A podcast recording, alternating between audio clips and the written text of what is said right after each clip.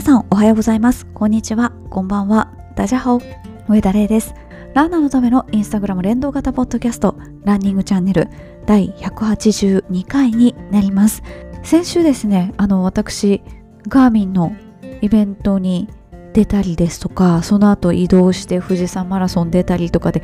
収録がちょっとちょっと前倒しにしたんですね。ですのでちょっと今週のリスナーさんがあまりちょっと全てをカバーしきれておらず少し前のものも含まれておりますが前回取り上げきれていなかったのでご紹介していきます。この1週間で行われた大会最も多く出場した方が多かったのが筑波マラソンです。でその次に多かったのが私も参加させていただいた富士山マラソンですね。富士山マラソンは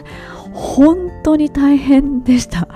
本当の本当に大変っていうかあんな光景ちょっと見たことがないっていうような光景が広がっていて今回私あのクリーンナップのボランティアランナーとして、まあ、大会側の人間として走らせていただいたので、まあ、またちょっとね責任が違うというか、まあ、そこまでボランティアが強いこう責任とか重い責任を持ってるわけじゃないんですけれども普段参加者としてレースブロギングを走るのとはまた違ったこう気持ちで走ったんですがまあゴミが多くて多くてですね。そのクリーンナップボランティアランナーで78人いるのでみんなで拾いながらだったんですけれどももうまず序盤あの防寒用のカッパですとか上着が非常に多くてですねもうこれは本当に拾いきれないということであの沿道のボランティアさんに託してきました。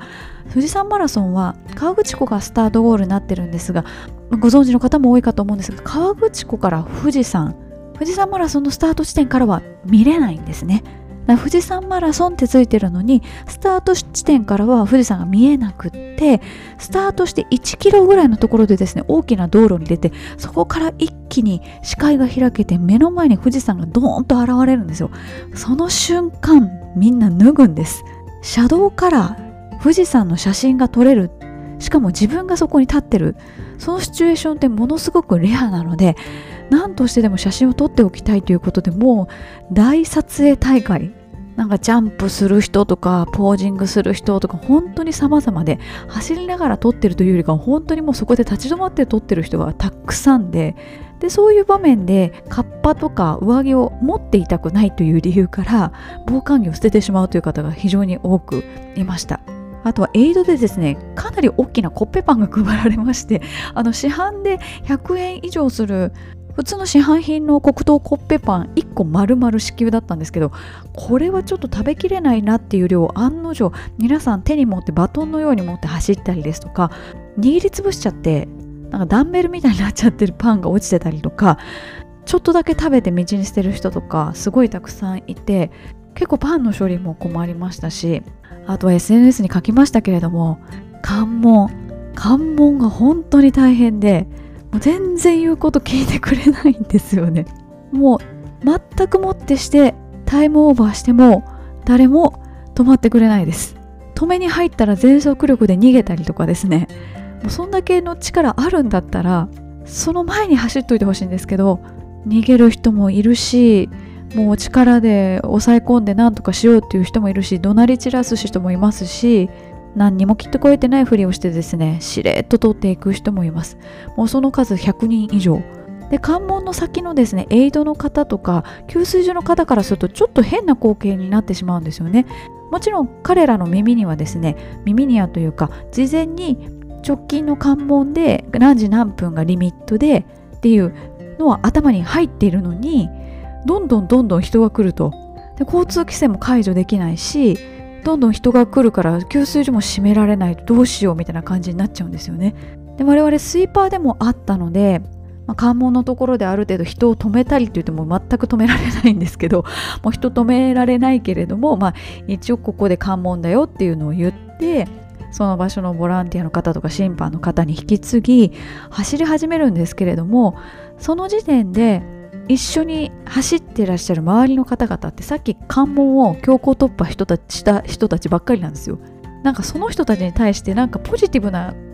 イメージが持てなくってもうすでに違反してる人たちなので普段だと結構応援しながら走るとかすごいするんですけどもう何も声かけられないですよね。だって不正は働いてるし私に抜かされるし私ギリギリで走ってるのでだか次の関門でもきっと引っかかるんですよそういう方とかって。で景色がいいとこになったらまた写真を撮り始めるし給水所とかエイドは汚すしもうどうしたらいいのかなと思ってまあどうしようもないんですけど私一人では。けどこう何しに走りに来てるのかなってもうすごい考えさせられちゃってもうそれだったらその無理にエントリーしなくてもいいんじゃないかと思うんですけどやっぱそれでもやっぱ皆さんその大会に出たっていうことに意味があるんでしょうね。アールビーズの方に言わせると関門突破できなかった方はもう記録ないんですけれども、まあ、今の時代、まあ、SNS でいくらでもねあの別に公式の記録がなかろうがガーミンでも何でも測れるので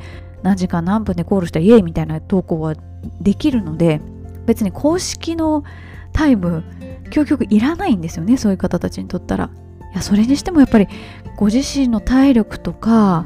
練習の積み重ねとかそういうことを踏まえた上で出ていただきたいなっていうのがまず第一ですし、まあ、結構外国籍の方がそういう方が多かったんですけども日本で怪我したりとか病気したりしたら、まあ、もちろん保険はおりますけれども保険入ってる方はまあまあ多いと思いますし、まあ、レース中だったらある程度スポーツの保険もおりますけれどもそんな外国であんまりね危険な目に遭いたくないじゃないですか。自分のその体に対して。だから本当に無理されないでほしいなって思うので、まあ、もちろんこうアルビスの方にもフィードバックはしたんですけれども来年以降もう少しこう何て言うんですかね。ささくれの少ない大会になってほしいなって思いました。でもやっぱりそれだけいろんな人がいろんな国の人が参加する大会がやっぱり富士山って名前ついてますしついちゃってるがゆえにそうなっちゃってるので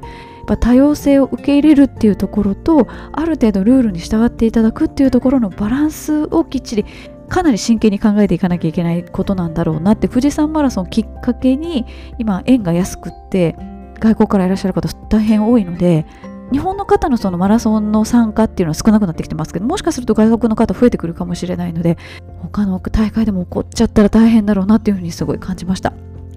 富士山のマラソンのことちょっとね語りすぎましたけれども、まあ、またに気になることがあったらお便りのコーナーでもご質問ください。で少し遡りまして23日に行われました大会福知山マラソンですとか大田原マラソンに参加された方も結構多かったです。あとはですねハーフマラソンもちょこちょこ行われておりました。伊賀上野シティマラソンということで最後激坂があるそうです。あと複数の方参加されていました小江戸川越ハーフマラソン。あとはトレイルもありますね。熊野古道トレイルラン。あと六甲全山重走24ピークスハントその名の通り24行くんですねきっとね。結構大変でしょうね。そして帝釈峡マラニックに参加された方がいらっしゃいます。続いては駅伝に参加された方もちょくちょくいらっしゃっててトヨタ駅伝。あの車のトヨタです。あとは河北型一周駅伝に出られた方もいらっしゃいます。あとトラックではワン東京タイムトライアルに出られた方もいらっしゃいました。あと海外からはですねスパルタンレースのアジアの大会スプラルタンレース APAC に出られた方もいらっしゃいます。かなりバリエーションが豊かですね。フルマラソンハーフマラソン。そしてあのフルマラソンに付随している10キロの部ですとかトレイルもやってますし駅伝トラック非常に多彩になっております。さて皆さんの他の投稿もご紹介していきましょう。お花の投稿なんですけれどもその名も皇帝ダリア皇帝はあのラストエンペラーとかの皇帝です。わすっごい名前だなと思ってなんでこんな名前なんだろうと思って調べてみました。日本名和名はですね木立ダリアというそうです。そのダリアのその茎がですね結構太くって木立のようだから木立ダリアって、まあ、結構ねなんかネーミングって まあまあ適当だなって。なんかなんかその適当さにちょっと安心したりするんですけどそういう理由で木立ダリアっていうらしいんですけどでなんで皇帝ダリアかっていうと学名の直訳から来てるそうです。なのでそちらの方も親しみがあるということで綺麗なピンクのお花でした。あと早慶戦100周年ということでラグビーですね。100年もやってるんですね。すごいですね。なんか大学スポーツね大変そうですけどね日大の話とかあって、まあ、大学生だったらこう物の良し悪しのね分別はもちろんつく年代だとは思うんですけれども、まあ、まだ未熟さも残る社会に出てないので未熟さも残る年代でもあるので、まあ、大人が守ってあげなきゃいけない部分もあるでしょうしでも何なんですかねこのスポーツをしてる我々から考えてみてもその薬物を使ってパフォーマンスが上がるとはちょっと考えにくいというか常識的に考えても絶対それは違うだろうと思うんですけどなんかそういう風になっちゃうんでしょうね。ちょ早慶戦からずれちゃいましたけどなんかニュース聞いててなんなんだろうなっていう風に思っちゃってます。そしてですね以前私があの台湾は町ランがしづらいということで歩道が重い重いだっていうふうに言ったんですけど その重い重いぶりをですねあの台湾に行った方住んでいらっしゃった方なんですけれども久しぶりに台湾に行かれてあのこんな感じですよねみたいな感じで投稿いただいております。まさしくそんな感じっていうかあの段差がすごいんですよ台湾の歩道は。台湾って大抵こう建物がせり出てるんです。2階部分がせり出ていてそれが日差しになってアーケードみたいになっていて特に台北とか雨が多いので雨よけになるっていう建物の構造になってるんですね。なので歩道はその何て言うんですかビルのオーナーが多分整備するべきものなんですけど、まあ、そういう風になってるから重い重いなんですよね本当に。もう段差がすごかったりとかバイクが置いてあったりとかいきなりなんかそこの建物だけその雨よけがないとかいきなり壁があるとか。だから本当に 走れないんですよ街中。あとあのコロコロも引けない。キャリーバッグ。あれがなかなか引けないので私台湾行く時はよっぽどのことがない限りはキャリーバッグ持っていかずにですね意地でも背負えるやつを持っていきます。なんか本当にね笑っちゃうぐらい重い重いなんで 台湾に行く予定のある方ぜひあの報道を見て見てみてください。さてこの1週間も記念日迎えられた方いらっしゃいます。お誕生日迎えられた方お二方ご紹介しましょう。まずご自身50歳になられたということで50代突入おめでとうございます。そして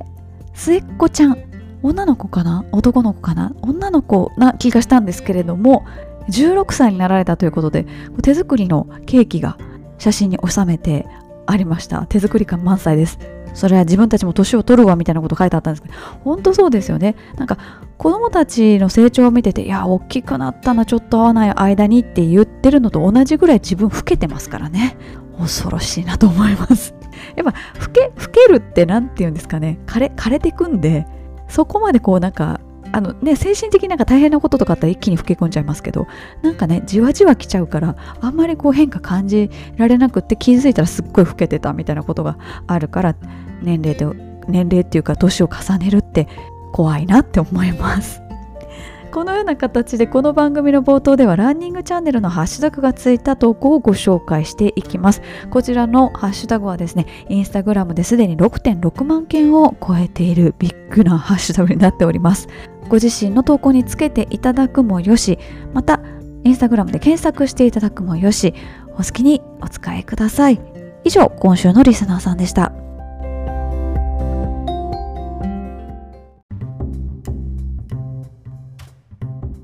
それではランナーズボイスのコーナーに行きたいと思います。こちらのコーナーはインスタグラムのストーリーズおよび Google フォームを利用しましてランナーの皆さんからいろいろコメントを頂戴するコーナーになっております。今回は前回、前々回に引き続き我慢していること、その後編です。今回はですね、大会前に我慢していること、ものについてご紹介していきたいと思います。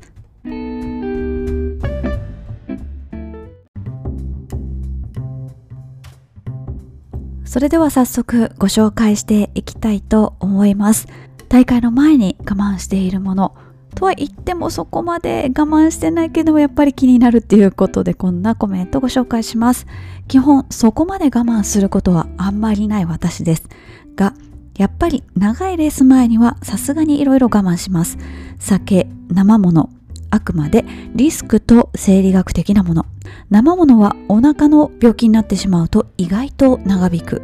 肝臓はそもそも走るだけでもダメージが来ること。そんな観点から 100km 以上のレースの時はさすがに我慢します。とはいえランニングはあくまで趣味の世界。もちろん記録を狙う何か目的があれば別ですが基本は我慢せずほどほどに普段の生活に影響ない程度に全てを楽しめるように。ただ普段それなりの練習はしますというふうにいただきました。そもそも我慢することによって楽しみが減ってしまったらね意味がないですからね。それでもだからこそ大会前ぐらいはちょっと我慢しますというので大会前に我慢するものの中で一番多かったのはカフェインです。カフェインを我慢してらっしゃる方々のコメントをご紹介します。大会前にカフェインを抜いています。私はコーヒーが大好きで毎日ブラックコーヒーを2杯以上飲んでいます。レース中のジェルでカフェインが入ったものを取りその効果を最大限に発揮できるようにしています。コーヒーを飲みたい欲は白湯を飲んでなんとかしのいでいます。ちなみに効果があるのかどうかはわかりません。というふうにいただきました。続いてもコメントをご紹介します。大会前は練習のしすぎと揚げ物などの食べ物を控えるようにしています。あとはカフェインですね。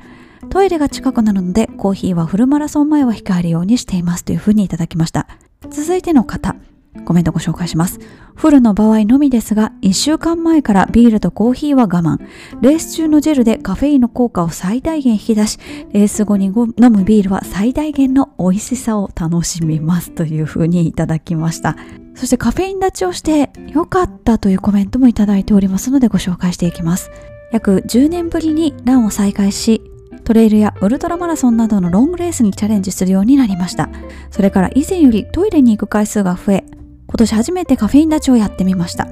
コーヒー好きとしては辛かったんですが、おかげでトイレゼロで完走できました。ちょっとしたことでもレース中は心配事は減らしたいので、カフェイン立ちしてよかったですというコメントをいただきました。やはりカフェインは利用利尿作用があるので、それがその大会の時にね、発揮されたら、発揮されたら、困っちゃうっていうことでカフェイン立ちしてるという方いらっしゃいますね。で、先ほどカフェインが入ったジェルを大会中に飲んでその効果をこうより実感するために普段、普段というか大会前カフェイン立ちしてますっていうコメントありましたけれども同様のコメントまたいただいております。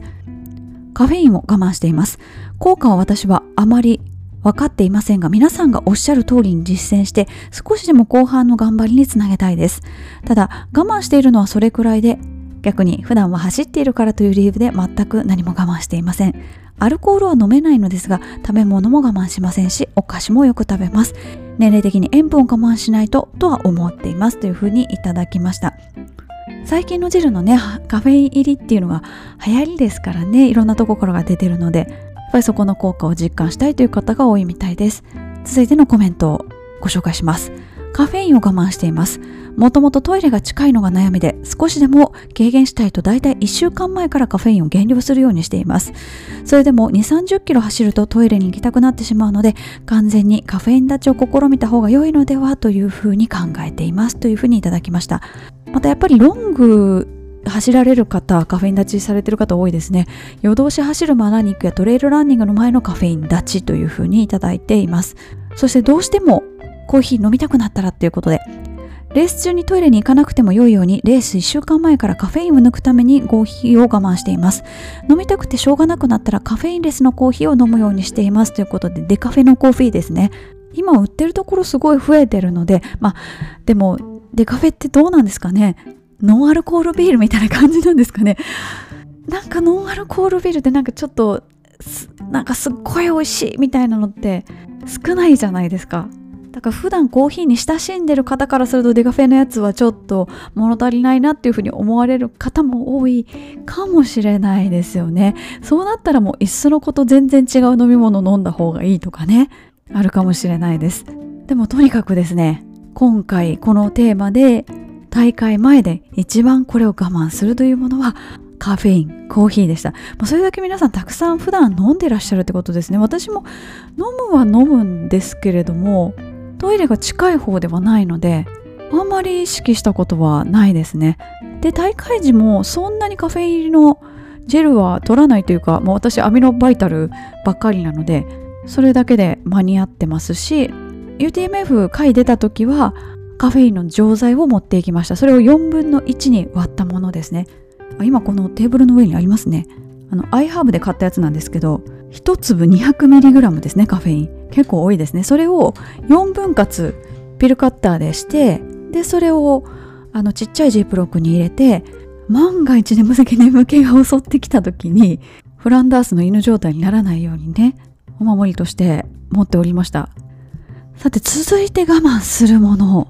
といえばということで、さっきもちらっと出ておりましたが、お酒です。コメントご紹介します。フルマラソン前1週間はお酒を我慢しています。いつもは仕事から帰ってまずビールを一杯あとは食事やつまみと気分次第で赤ワインかハイボールか芋焼酎を飲みながらソファーで寝落ちというパターンなのですがフルマラソン前は内臓を休めるためそして良い睡眠を十分にとるために大好きなお酒を飲まず早めにベッドに入ってしっかり寝るようにしています。1週間お酒を我慢してフルマラソンを完走した後のビールの美味しいこと。12月の抱負読売マラソン直前の金曜日に職場の忘年会ということが何度かあり飲み会で飲まないというのも私にとってはなかなかの我慢です。つい間違えて飲めそうになってしまいますがこの日はハンドルキーパーに徹して友達の送迎をしました。一番我慢したのはグアムマラソンでホテルにハッピータイムというのがあり夕方になると無料でお酒とおつまみが楽しめるコーナーがあったのですがここで妻がワインを飲んでいるのを横目に見ているのが辛かったですね。大会は日曜開催が多いですが土曜開催にしてくれたら遠くからの参加者はレース後に一泊できるので心置きなく飲んだり食べたりでき開催地への経済効果も大きくなるのではと思いますがどうなのでしょうねということで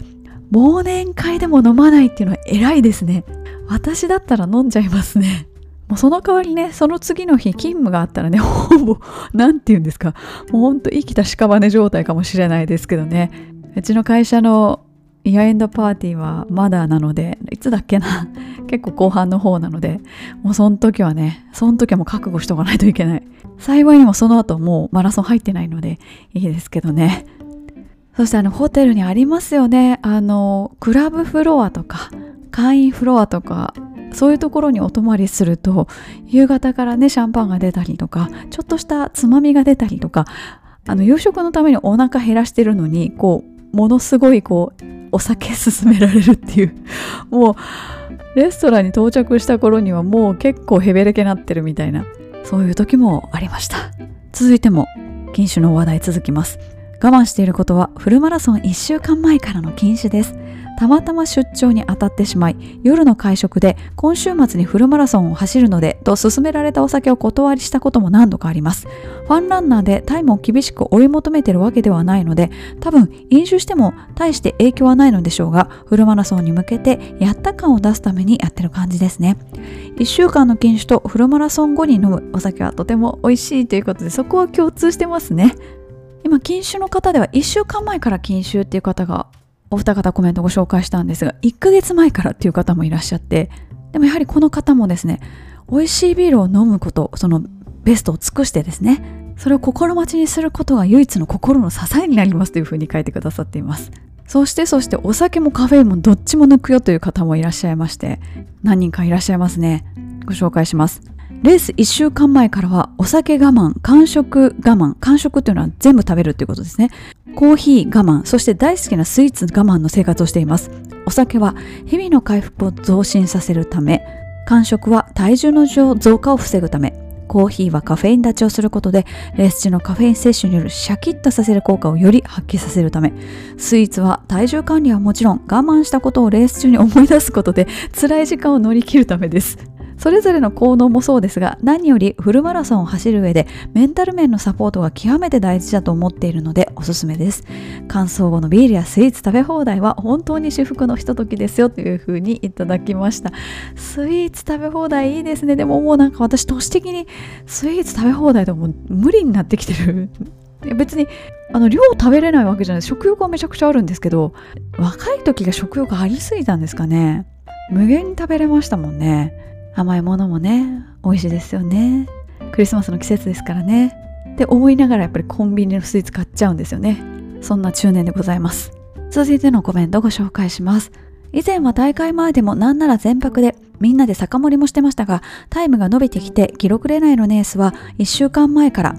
もしくは10日前からアルコールとカフェイン抜きをやっています。アルコールの代謝も体に負担になると聞いたのであとレース後半からのカフェイン入りのジェルの効果を高めるためです。基本的にコーヒーが好きで毎日何杯も飲んでしまうので、レースでカフェイン入りでも効かないかなと思ってやっています。結構効果を実感しているので、後半辛くて走れない方、試す価値ありと思いますということで、コーヒーたくさん飲んでる方でもちょっと事前にカフェイン抜いておけば効きますよという証言でございました。続いてもコメントをご紹介します。やはりアルコールとカフェインですね。昔はただのレース前の験担ぎみたいに考えておりましたがその期間のガーミンのボディバッテリーの数値回復が明らかに早くなっているので我慢している効果はそれなりにあると思っております。というふうにいただきました。やっぱりガーミンのボデボボディじゃない。ボディバッテリーが回復するか否かって本当にアルコール飲んだか飲んでないかってめちゃくちゃ大きく影響してくるので、まあ、ボディバッテリーが回復するか否かというよりかは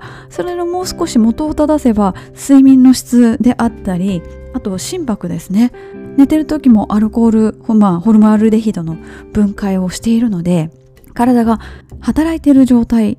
なのでそこにこうエネルギーっていうか一生懸命体が働いてくれているので休まらないから睡眠の質が悪くなったりボディバッテリーの回復が遅くなったりというような負の連鎖がね体の中で起こっているっていうそんな状況でございます。続いては先ほども少し取り上げましたが甘いものを控えてますという方2ヶ月前くらいから禁酒そしてスナック菓子を食べないようにしています。甘党なので断ち切るとストレスになるので甘いのは少し控えめにします。あと朝ランするので飲み会とか夜更かしとかも控えています。大会後はリカバリーで爆食いしていますというふうにいただきました。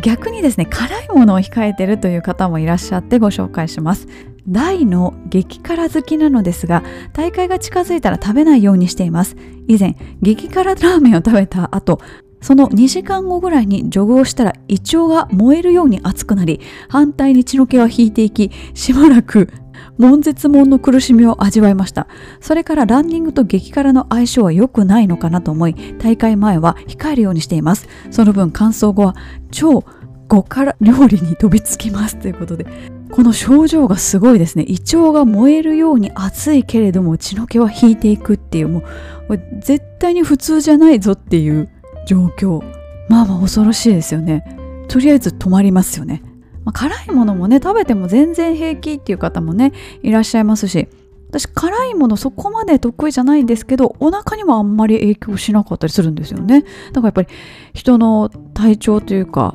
特性というかによりけりなんだなっていうふうには思いますけども一般的にはなんか避けた方がいいというふうには言われていますよね。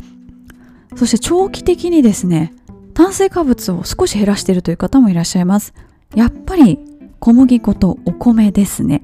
パンからうどんからラーメンからパスタなどなど美味しいものは小麦でできていると錯覚しするほど世に溢れています。お米もそう。毎日大盛りで食べたいくらいです。しかしもし自己ベストを狙っている大会が控えているとしたらだいたい半年前くらいから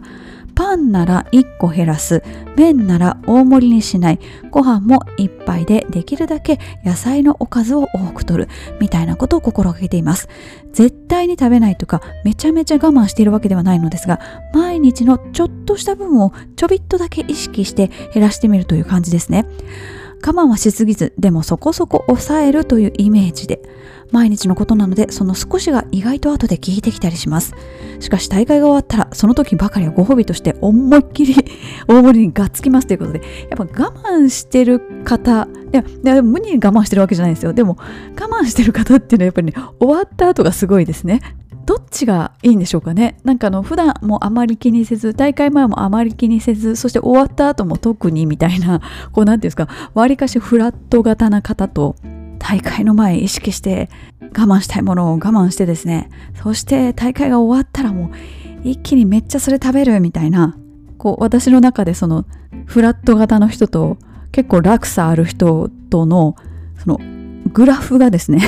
今こう頭の中にこうグラフが書かれてるんですけどどっちがいいんですかね？このグラフの傾きとかね。どのぐらいがいいのかな？みたいな。でもこうどういう状態だとこう一番幸せ可能なんていうんですか？分岐点みたいなのをこう探しに行くっていう。めっちゃ我慢して我慢して我慢して。いやもう我慢しすぎて一周回って草みたいな状態になることもあるかもしれないですしね。あれ昔昔すっごい高いワインをみんなで購入してあのメスシリンダーで測って何十ミリリットルかな？2 3 0ミリリットルずつぐらい分けて飲もうみたいな回があったんですけどあのもったいなくて飲めないから置いてたらもう香りが飛んじゃってもうあの 何て言うんですか？もうなんかねあのダメダメでしたね。その美味しい時を逃してしまった。だからあんまり大事大事にしておくのも良くないしかといってなんかずっと怠惰な生活しておくのもね良くないことですからどれぐらいのこう塩梅がいいのかっていうのを皆さんの中でこう探っていくっていうのそこは面白いとこかもしれないですね。続いて前回走りすぎないようにしていますと走るの大好きですっていう方もいらっしゃいましたが似たようなコメント大会前の我慢していることということでいただきました。疲労を残さないため大会本番が近づくとあえて距離を抑えて走ります。怪我や仕事の影響であまり走り込めていなかったとしても本番まで足を取っておこうと気持ちを切り替えていますというふうにいただきました。なんとなくねなんか走っておかないといけないのかなとか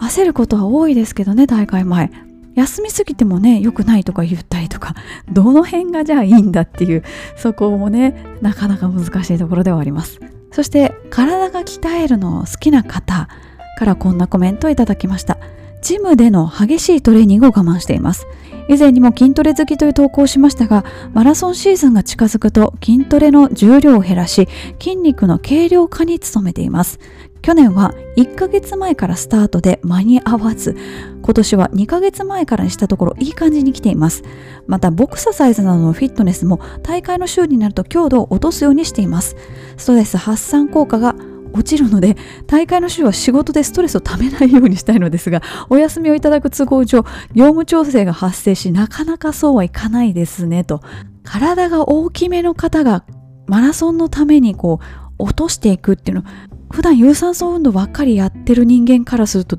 だいぶアプローチが違いますよね。そしてやっぱ仕事の調整はしなきゃいけない方っていうのは結構大変ですよね。他の方にね引き継いだりしなきゃいけないとか結局こうそういうことで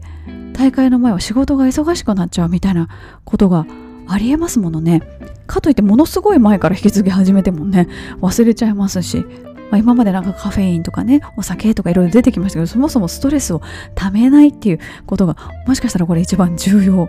なポイントかもしれないです。このような形でですね3週連続にわたってお伝えしてまいりました。我慢していること今はシーズン真っ最中というかもう第一のピークのエンディングを迎えつつある時期に来ておりますけれどもこう皆さんの意見を参考にしてですね今年残りの大会そして来年、まあ、また23月ぐらいがピークになりますけれどもそちらの方にぜひぜひ活かしていただければというふうに思っております。以上ランナーズボイスのコーナーでした。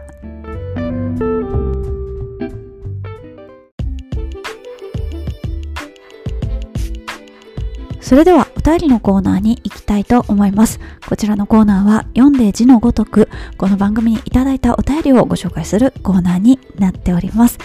純不動でお届けしてまいりたいと思います。まずは以前お伝えしました行楽ランスポットについて追加でお便りいただきました。ランニング行楽地で書きそびれましたが、愛する宮崎は外せません。宮崎市内のトロピカルロードから青島あたりまではランニングコース、過去青島太平洋マラソンのコースにもなっており、綺麗な太平洋とかっこいいサーファーを横目に、青島神社や鬼の洗濯板など、宮崎の有名な観光地を満喫できます。この手のお題、だいたい中国四国地方の紹介が終わったら、九州すっ飛ばして沖縄まで行ってしまうことが多い気がするので、遅ればせながら浴びらせていただきますということでいただきました。ありがとうございます。この手の話題はですね、ほぼ全てのコメントをお読みするんですけれども、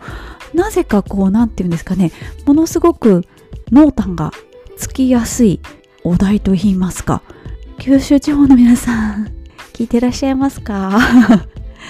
九州の話題もお待ちしております。シャイな方が多いのかな？なんてポジティブに受け止めたりしてみます。さて続いてはガーミンのことに関してです。ガーミンコネクトの PC 版がサーバーエラーばかりで一度アンインストールして再度インストールしてみてもダメでした。どうしたらいいのでしょうか？ということでインストールというふうなことがあるのでガーミンコネクトではなくガーミンエクスプレスかなというふうに思います。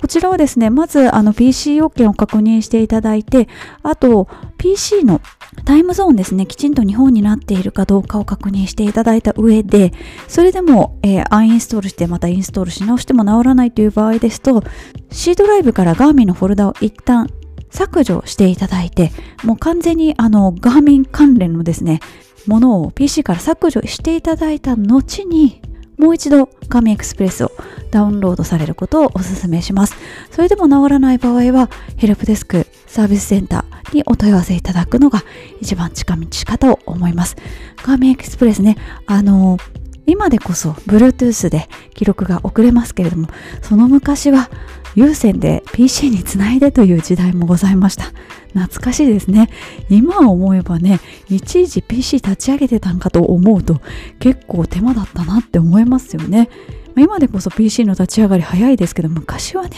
結構立ち上げるだけでも時間かかりましたしね。なんか懐かしいですね。ということで、やってみてください。続いては、念願叶いましたというお便りいただきました。ついに念願が叶いました。去る11月5日、ニューヨークで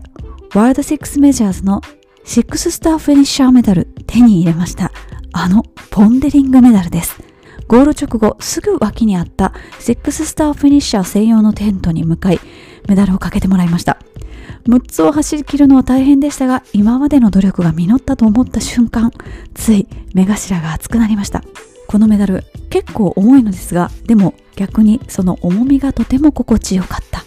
少し気が早いかもしれませんがどうやら2025年には7つ目のメジャーズが決まるかもしれないらしいので今から楽しみです。ということでまずは6メジャーズ制覇おめでとうございます。ポンデリング私もあのフィニッシャーの方に実際に見せていただいたことあるんですけど結構ね本当に大きいですよね。本当のポン・デ・リングよりももしかしたらでかいかもしれない。一つの何ていうんですかこう一つの丸は本当のポン・デ・リングよりもう少し大きめです。ね。シックスメジャーズ果たされるまで時間もコストもそして練習もねかかっていろいろこう今まで努力されてきたその証ですからどうぞ大事になさってください。そしてそして7つ目のメジャーズですね。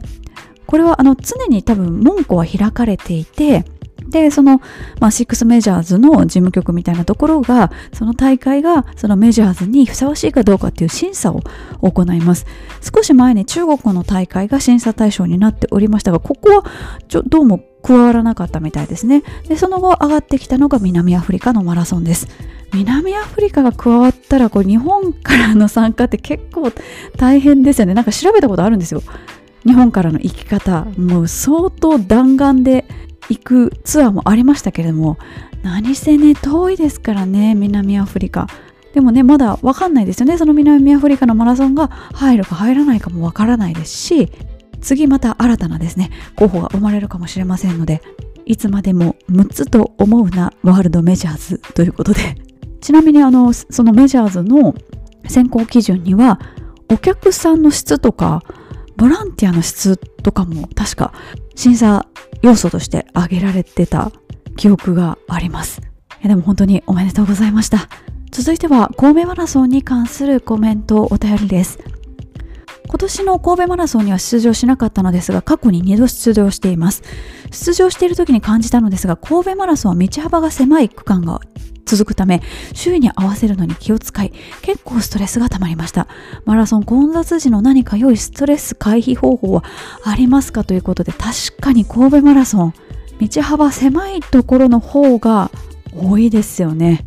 国道2号線なんかもね結構西の方折り返し地点近くなんかはまあまあ道幅狭かったりとか垂水のアウトレットの近く今休業中ですけどそこも結構道狭かったりしますし私の地元のですね須磨の手前どう どう言ったらいいですかね。スタートしてから須磨の手前の新長田から高取駅を越えて国道2号線に出るまでの道もまあまあ狭いです。今回私が走った富士山マラソンでも結構道狭いところがあってまあ、コース設定上仕方ないんですけれどもねストレス回避方法、まあ、無理に抜くのはまず良くないっていうのは一つとあとはあるマラソンコーチの方が以前おっしゃっていてなるほどなと思ったのはマラソンはリズムスポーツであると。で本当にトップの人たちですね。オリンピアンの方とか世界選手権に出られるような方っていうのはまあ、勝負上の駆け引きがあるかと思うんですけれどもいかに相手のリズムを崩すかということをある程度意識して走られるそうです。なので、まあ、道幅が狭くてですね抜かしたくても抜かせないストレスが溜まるっていうそういう区間もあるかと思うんですけれどもそういうふうにちょっとストレスを感じた時はご自身のリズムに耳を傾けてみる。そしてご自身のリズムに合った人を見つける。あなんかこの人となんか私似てるかもとかこの人についていったらちょっと楽ちんかもみたいなあんまりね近づきすぎるとちょっとなんかあのマラソンストーカーみたいになっちゃうのであんまりね近づきすぎたらダメですけれどもなんかこの人といてて心地いいなっていう方はきっとリズムが合う方なんですよね。私は少なくともそういうふうに思っていましてちょっとストレスが溜まりそうな時はリズムを合わせに行くっていう。それが結果として、まあ、その時はご自身が望んでるペースで走れないかもしれないですけれども後々のために温存できてるわけですから後半また道が広くなってきた時とか周りの人がどんどんペースが落ちてきた時っていうのをご自身の力が発揮できるタイミングかと思いますのでぜひやってみてください。続いては人生の節目を迎えられた方からのお便りです。先日長年勤めた会社を退職しました。退職して自由を手に入れたものの人間苦しいことは続けられないし続けられても慣れると飽きてくる厄介な生き物です。そもそも人間は楽をしたがる動物。とりあえず今は健康を維持するために走っています。現在64歳。年齢はただの数字。どう生きたかなんですよね。少ない伸びしろで可能性への挑戦もありかな。限界を決めるのは自分なのでこれからは今まで以上に自己管理能力が問われることになります。目指せイケてるおじいさんということで、まずは長年のお勤めご苦労様でした。お疲れ様でした。私が今43歳なので、プラス20年ぐらいですね。あと20年ぐらい勤めるってどんな感じなんだろうってまだ全然なんか私自身は想像できてないんですけれどもまだね社会人になってからも20あそれでも20年かでもその倍ですもんね。これからご自身のその体とあと精神と向き合いながらよりそことこう素直に対話しながらの生活になっていくかと思いますけれどもやはり環境の変化っていうのは精神的にもかなり大きな負担になったりしますのでゆっくりと決めていかれてゆっくりと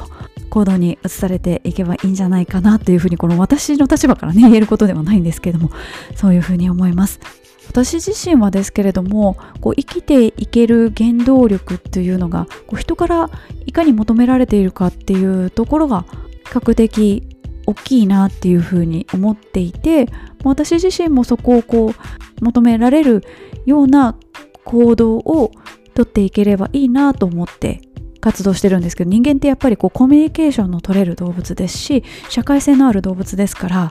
っぱり他者と関わりがないと生きていけないっていう面がすごく大きくあると思うので他者と関わるにおいて相手にどういうふうな影響を与えられるのかとか相手にどういうふうに感じてもらいたいのかとか思いながら行動したりですとかでもその一方で何十億といる人々全員から好かれるということは不可能なのである程度きっぱり諦めるところはきっぱり諦めるっていう潔さも持ちつつそこで自分保ちつつみたいな感じで行動していただくといいのかななんてなんかあの以前とあるブラック企業のルポかなんかで新卒で入社した時に実家から通える人でもわざと一人暮らしをさせるっていう方針の企業があるという話を聞いてですね。それって逃げ道を与えないためなんですよね。だからやっぱり視野が狭くなってくると生きづらくなってくるっていうのはこれはもう多分絶対に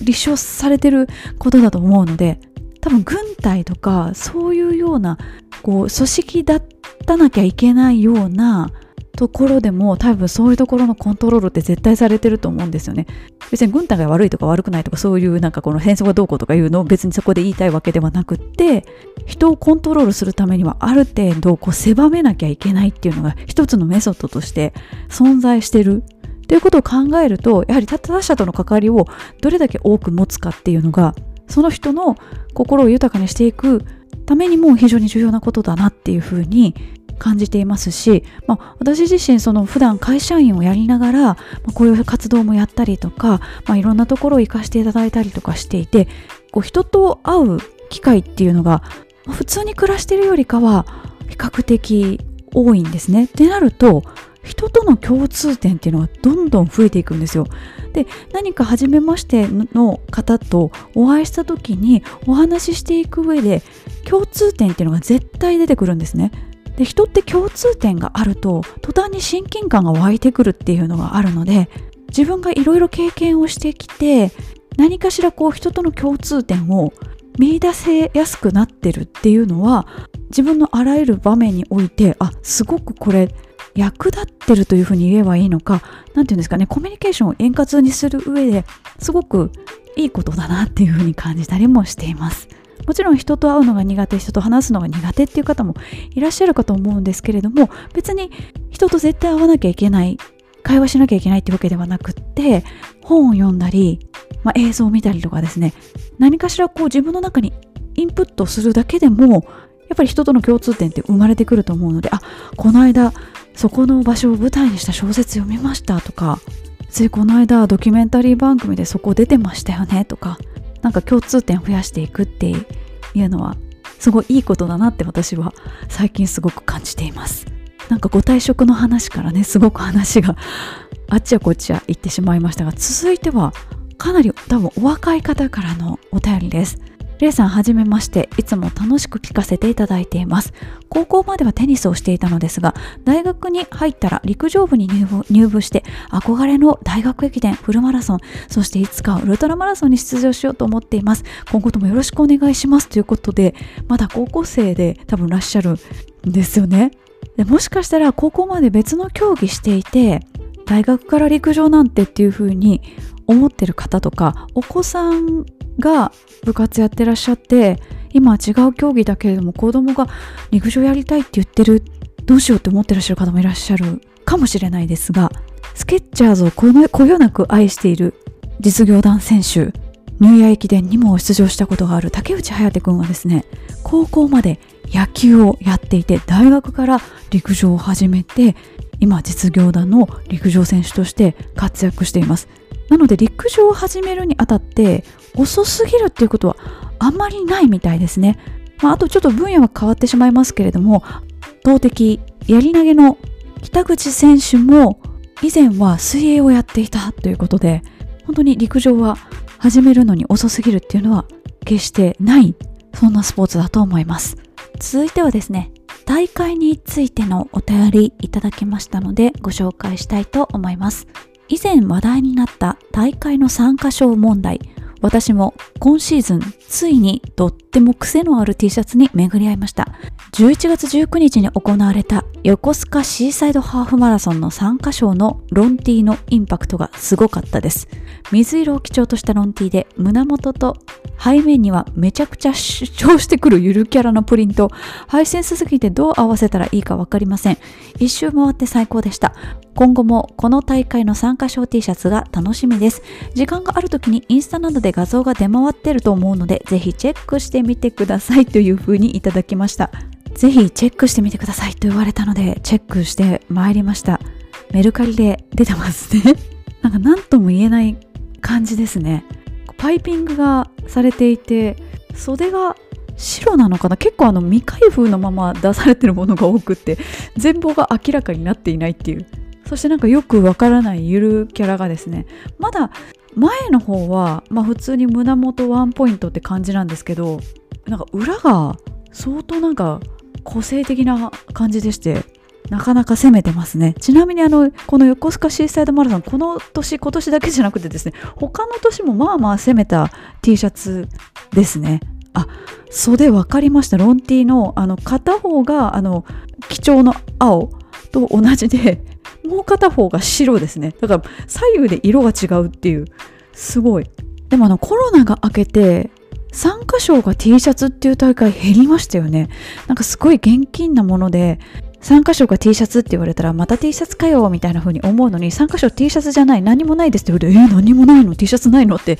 いう風になっちゃうっていうね。ランナーの心は移ろいやすいですね。いやでもありがとうございます。情報ありがとうございます。そして続いてもですね大会に関するお便りいただきました。11月5日に行われた私の地元の富山マラソンに参加しました。スタートして気温が20度を超え11月にしてはとても暑い日になりましたが最低限の目標だったサブ4が何とか達成できました。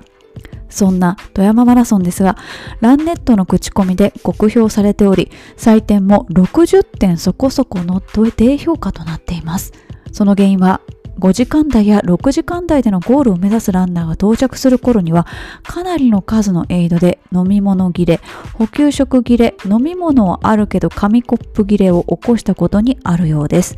暑い日だったので私はエイドごとに紙コップの水を頭からかぶっていました水切れや紙コップ切れの原因作ってしまい申し訳ないことをしてしまったと思っていますまた口コミには何もなくなったエイドでボランティアの方が何もなくってごめんなさいと平謝りを続けていたと書かれておりせっかく応募してくださったボランティアの方々に気持ちよく仕事をしてもらえなかったことにも心が痛みます。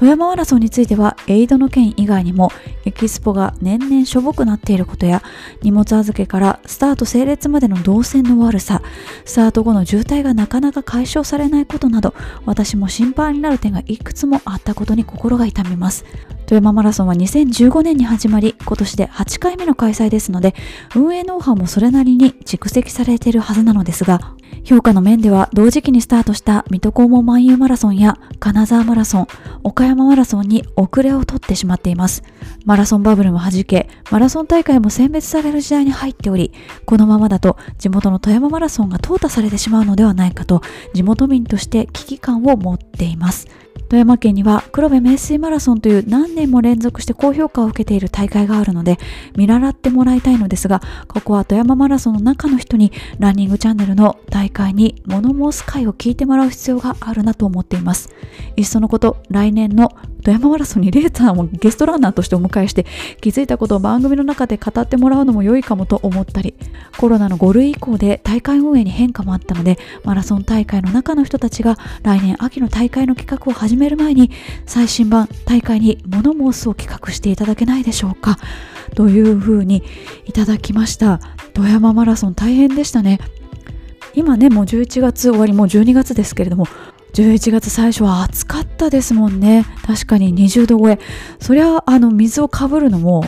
致し方ないというかそんなの前の人からしたらどれぐらい用意されててどれぐらいやっていいかなんてわからないですからね。みんなの分用意されてて当たり前っていうのが、まあ、マラソンの大会だと思うのでそのために逆に関門時間があったりとかするわけなので運営側としてはしっかり準備をするっていうのは必要最低限のサービスだとは思うんですけれどもね。でも私自身も本当にあのレースプロギングをやって、まあ、それまでは自分の記録を追求したりとかですね、まあ、それをしなくとも、まあ、ペーサーであったり、まあ、ある程度サブ4ぐらいのペースで走れればいいのかなみたいな感じでマラソン大会に出てたんですけれどもそこから見る景色と一番後ろから走る景色っていうのは本当に全然違っていてそれは本当にレースブロギングをやってみて初めて分かったことなので別にプロギングとは関係ないんですけれども気づきっていう点では後ろから走るっていうのは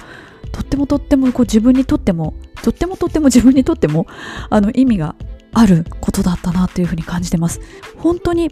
5時間台6時間台っていうの方々は、まあ、途中歩いてしまうこともありますしそもそも準備が不十分だったりする方もいらっしゃいますしどういうものを持ってどういうタイミングで補給してっていうのがわからない方ももちろん多い。だからこそ公式の給水所であったりエイドであったりっていうのがより後ろの人にとって重要になってくるんですけれども、まあ、北海道マラソンとかも毎回そうですけれどもなくなっちゃうんですよね、まあ、なのでまあ私はもうマイコップを持って走るようにしてるんですけれどもまあそういうふうにこう何かの不足が起きてしまうとか何かがショートしてしまうとかあまりこう顧客満足度って言うとあれですけどランナー満足度がこう高くなる要素が少ないっていうのはもう参加者の側から粘り強くやっぱり訴えていくしかないんだろうなというふうには思っています。もう私自身は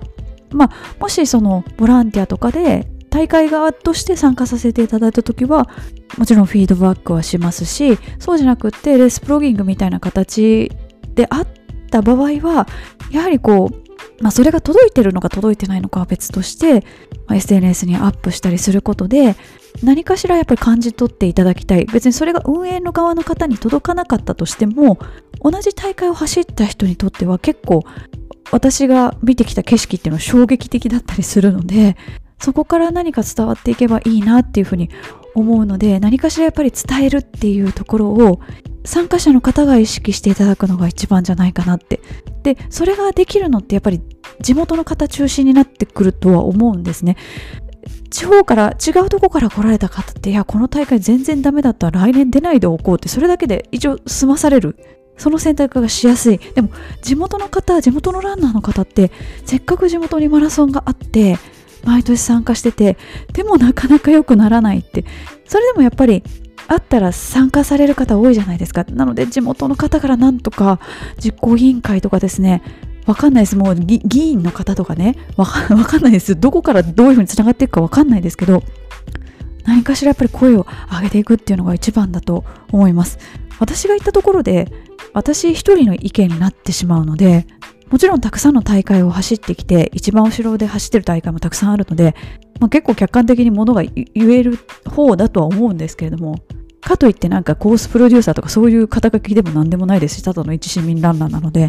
っぱりみんなで良くしていこうっていう気持ちが一番大事だと思いますし黒部名水マラソンね高評価ですからなんとかその同じ県内で情報共有できるような仕組みができないかなっていうところとあとは富山県だけではなくってまあ、福井も大会ありますし金沢も金沢マラソンありますからその北陸地方一体となってなんか協力できる体制あればいいのになって思うんですけど あればいいのになって私は思うだけでね何もしてないのでなんとか良くなってほしいなって思いますし大会に物申すの会は実はかなり人気のある会になっていてあまりこう何て言うんですか批判したりっていうのは私自身はしたくないんですね。批判するのは簡単だけれども重要なのは問題を解決することなのでやっぱ批判だけにとどめたくないっていうのがこう私の番組制作者としての意図でもありますし私自身の普段の仕事とか性格とかも含めて、まあ、そこに市場を持ってくるなよって言われたらそれまでなんですけどけどただ批判するだけでは終わりたくないっていうのがすごい意思としてあるのであまりネガティブなお題はやりたくないなって思ってたんですけれどもこれはやらないといけないなっていう必要性っていうかそれをすごく自分自身でも感じてやった回だったんですね。でやっぱり皆さんからすっごいたくさんコメントいただきましたし実際に聞いてらっしゃる方っていうのも多いんですあの回だからやはりランナーの皆さんが抱えるモヤモヤっていうのは少なからずあるんですよね。でそれがモヤモヤがモヤモヤのままであるっていうのはそこを吸い上げる仕組みだったり期間がないから余計モヤモヤしてるんですよね、まあ、神戸マラソンとか一部のマラソンでは終わった後にアンケートがあってそれ大学がまとめたりとか大学院生とか大学の方がまとめたりとかしてちゃんとレポートとして残したりしてるんですけどアンケートある大会もね全然そのなんかランナーに寄り添ってないアンケートとかもあるわけですよ。なんか好きな音楽なんですかとか言ってそれ関係ないでしょって思うんですけどだからランナーのモヤモヤってやっぱ残っちゃうんですよね。で、まあ、そこのこううまいことはげ口って言ったら言葉悪いんですけどでも事実としてやっぱりこう物申せる場所があったっていうのがあの回なのであの回すごい聞かれてるんですよね、まあ、もしかしたら運営の方がめっちゃ聞いてるかもしれないっていうのがあるんですけどでやっぱりそうだよねっていう風に私もそう思ってたそう思うみたいな共感する回だったように思うんですよ。やっぱやりますかね今シーズンっていうかあの春のシーズン終わってから夏前ぐらいに。まあ本当にコメントにコメントにというかお便りにあったようにこうマラソンバブルが弾けた弾けた、まあ、そんな年ですごい転換点になってると思うんですよね。日本の市民マラソン史において。だからその歴史をきちんと整理するためにももしかしたら必要なのかもしれないです。でもあの思ったことは運営の方とかきっとメールアドレスとかあるはずなので伝えていいと思います。やっぱ溜め込むのが一番良くないので。であのねそのわざわざメール送るのちょっとって思ったら あのランちゃんに お便りください。もしかしたらね中の人が聞いてるかもしれないって。実際に運営の方々も聞いていらっしゃったりするので届くかどうかわからないですよ。届くかどうかわからないですけれどもなんかね一回吐き出してみるとねストレスも軽減されますから。皆さんの健康と精神衛生の向上のためにですねどうぞこの番組をお使いください。さて続いては他のポッドキャスト番組に関してです。以前の回の紹介であった古典ラジオを聞き始めたところ歴史好きな私はハマってしまいました。もともと日本史好きで世界史が苦手なのでとてもわかりやすく勉強になります。というふうにいただきました。古典ラジオね。わかりやすいですよね。私も世界史全然やってなくって全然わかんないので。でもその一方でやはり海外の人とコミュニケーションを取ったりするときにやっぱりその国の歴史とかその国を取り巻く時代背景とかってやっぱ知っておいた方がいいことたくさんあるのでちょっとでもねやっぱ知ってるとそれこそ共通点とか共通の話題とかにつながるので歴史ちゃんと勉強しておけばよかったなって思ってます。私が言うのもなんなんですけど別にねこの番組毎回絶対聞いてくれみたいなことを言わないですし再生回数とかねあの全く関係なく全くあの利益を生み出さないコンテンツなので逆に私も気楽なんですよ。これね1回生何円とか言い始めたら絶対欲が出てくるっていうかそれは YouTuber みたいに登録してねみたいな話になるんですけどもちろんいいコンテンツをお届けしたいっていう気持ちはもちろん持ってるんですがなんかその再生回数とかそういうのにねすごくこう左右されたくないっていう面ももちろんあるわけでこう皆さんが心身ともに健康であるために存在しておきたいと思っているのでもちろんランちゃん聞いていただいてもいいですし他のね面白い番組古典ラジオとか他の番組も今音声コンテンツすっごい増えてます。もともとポッドキャストじゃなかった音声コンテンツもポッドキャストにむちゃくちゃ掘り込まれてるので皆さんの耳を奪いに行ってるので皆さんの耳にとって心地いいものを選んでいただければなというふうに思います。さて最後のお便りです。富士山マラソンの思想会に来られると告知されてからこっそり会いに行けないかと考えていました。前は打ち合わせがあるかな？終わった後もライブランあるから忙しいかな？走りそうな場所をこっそりジョグしていくようかなとだんだん悩んだあげく迷惑になりそうだから我慢していました。また近くに来た時にぜひお詫びできればと思います。寒くなってきましたがお体にお気をつけください。というふうにいただきました。富士山マラソンね思想会出させていただいてそういう風なのもねお声かけいただけるのすごいありがたいです。であのちょうど私がこうクリーンナップのボランティアランナーやってる時に参加者の方にお会いしてもう参加者の方はもうゴールされた後だったんですけどはあみたいな感じになって久々の再会でもうねゴールされた後ってことはもうちゃんとゴールされてるわけですよ。いやよかったなと思って。その時の様子をですねマッキーがあのアルペンのブログに書いてくれているのでまた折に触れてご紹介します。両記事です。文章うまいないいなと思って文才のある方にねすごい憧れます。私あんまり文才がない。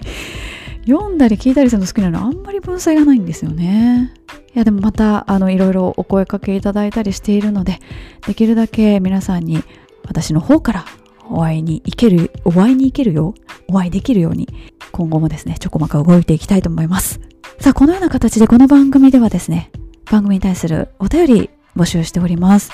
お便りの内容はですね、近況報告でもよし、大会のことでもよし、以前の回に対する自分がこれ書き忘れたっていうことでもよし、何でも結構です。募集方法は、ランナーズボイスのご意見を頂戴する Google フォームの一番下にお便りのコーナーつけております。ランナーズボイス、あの、回答しなくてもですね、お便りのコーナーだけ書いていただいても全く問題はございません。皆さんからのお便りお待ちしております。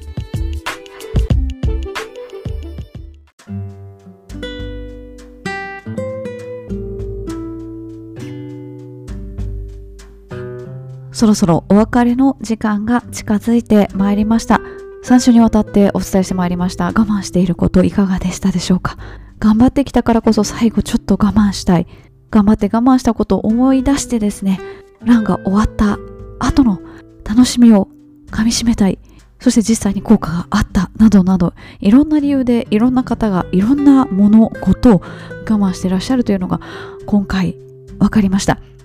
っぱ努力をするということの一感として我慢を捉えてらっしゃる方も結構いて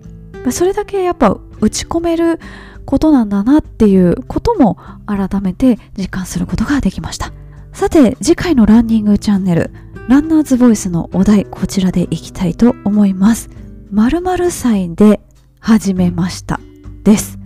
今ランニングをしてらっしゃる皆さんこの番組を聞いてらっしゃる皆様何歳でランニングを始められたでしょうか？ランニングを始めたということの定義時代ですね。例えばフルマラソンを走り始めたとかちょっと練習し始めたみたいないろいろ定義があると思いますがそこはですねあの皆さんの書きやすい年代というかきあのきっときっとというかあの文章もね書いていただくと思うのでその文章を書きやすいあのご年齢で大丈夫ですので特にあの細かく定義はしておりませんが皆さんが何歳ぐらいからランニング始められたのかな？そしてその年で始められたことに対して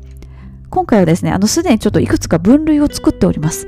Google フォームの方に。あの頃の自分に言いたい。もうすでにですねもう何年か経たれてると思います。まあそんな経ってないっていう人もいるかもしれませんがあの頃の自分にですねもし言いたいことがあればお書きください。あなたは何年後こんなに痩せてるよとかですね。あんなにいやいや始めたランニング今ではすっかりハマってるよみたいな感じで未来から過去の自分に対してメッセージをお寄せください。あと他の分野ではご自身で書いてくださった年齢もしかしたらまさに今その年齢の方がいらっしゃってまさに今ランニングを始めようというふうに思ってらっしゃるかもしれないです。そんな方のためにぜひメッセージいただきたいと思います。今からでも遅くないとかですね。この年に初めてよかったよっていうそんなコメントがもしございましたらお書きください。そして当時の思い出です。ランニングを始められた当時そういえばこんな失敗したなとかこんなエピソードあったなみたいな。ちょっと振り返っていただいて皆さんがビギナーだった頃のエピソードをぜひぜひシェアしていただきたいと思います、まあ、その他も選べるようになってるんですけど大まかにざっくりこんな感じかなということであらかじめ3つのトピックをご用意しておりますのでそのうちどれかを1つポチッと選んでいただいて具体的なエピソードをお書きください。もうどのエピソードも書きたいっていう方もいらっしゃるかと思います。そういう方はですね1個ずつ投稿していただけると助かります。いっぺんに書か書いてしまうとですね私が後で分けなきゃいけなくなってしまって結構あの作業量が増えてしまうので、えー、私の働き方改革の一環といたしまして皆様にご協力いただきたいと思っております。ということで次回はですね〇〇歳で始めました。皆さんのランニング初心者の頃の話そしてその頃の自分に言いたいことですとかまさに今そのご年齢の方に対してアドバイスぜひぜひお待ちしております。募集方法はいつもと同じです。私のインスタグラムのストーリーズに Google フォームの URL を貼り付けます。そちらから行っていただくもよし、この番組のショーノートから行っていただくもよし、スレッズですとか Facebook にも載せております。皆さんからのコメントお待ちしております。ということで、ランニングチャンネル第182回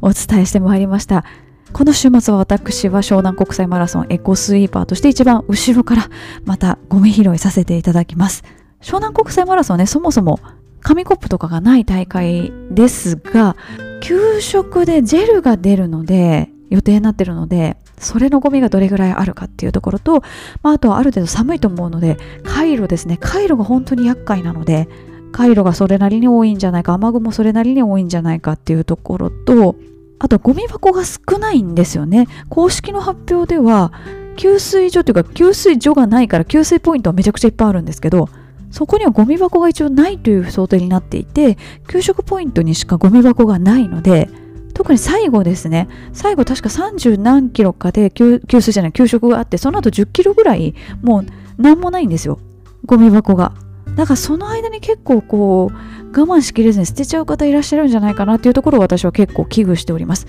湘南国際でマラソンに出られる方ゴミ箱少ないですのでぜひぜひその点ご考慮の上ですね。ポケットいっぱいパンツで臨むとかあと人によってはトレランのあのベストみたいなものをつけて走ってらっしゃる方もまあまあいます。あの給水所があるその紙コップ式の給水所があるっていう普通の大会とでもそういう大会ってこうペースを落とさなきゃいけないとかこう衝突とかのリスクがあるっていうところを考えると意外とそのマイボトル持って走るっていうのがいつでもその給水のストレスなく取れるからいいっていう方もいらっしゃるので、まあ、今のところその湘南国際マラソン以外でそういう大会ないんですけれどももしかするとこの後今後そういう形が広がっていくかもしれないので今回不安に思ってらっしゃる方もいるかと思いますが一回ね物は試しようで試していただいてどういう形式が自分にとって合ってるのかっていうのをぜひ確かめていただきたいなというふうに思っております。湘南国際マラソンはスライドもねある程度ありますので私もスライドで皆さんに